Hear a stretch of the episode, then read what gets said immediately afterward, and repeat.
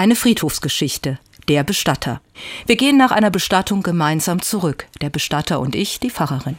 Wir kommen an einer Gräberreihe vorbei, die etwa zehn Jahre alt ist. Er bleibt kurz an einem Grab stehen. Das Holzkreuz ist bereits verwittert, der Name kaum noch zu lesen. Es ist ohnehin ein Kreuz, das eigentlich nur so lange steht, bis der Grabstein aufgestellt wird. Der Bestatter sagt, ich weiß, da gibt es keine Angehörigen mehr. Ich bin froh, dass ich in einem solchen Fall etwas tun kann. Denn ich habe einen gewissen Vorrat an Holzkreuzen und werde eines davon hier aufstellen.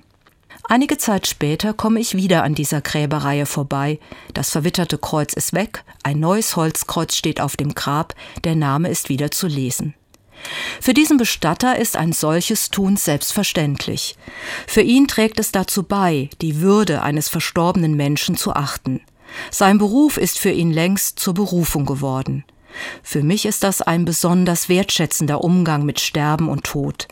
Er tut es ehrenamtlich, nicht nur in dem Sinn, dass er für das neue Kreuz keine Rechnung stellen kann und dies unentgeltlich tut, sondern auch ehrenamtlich, weil er mit seinem freiwilligen Dienst den Verstorbenen über den Tod hinaus die Ehre erweist.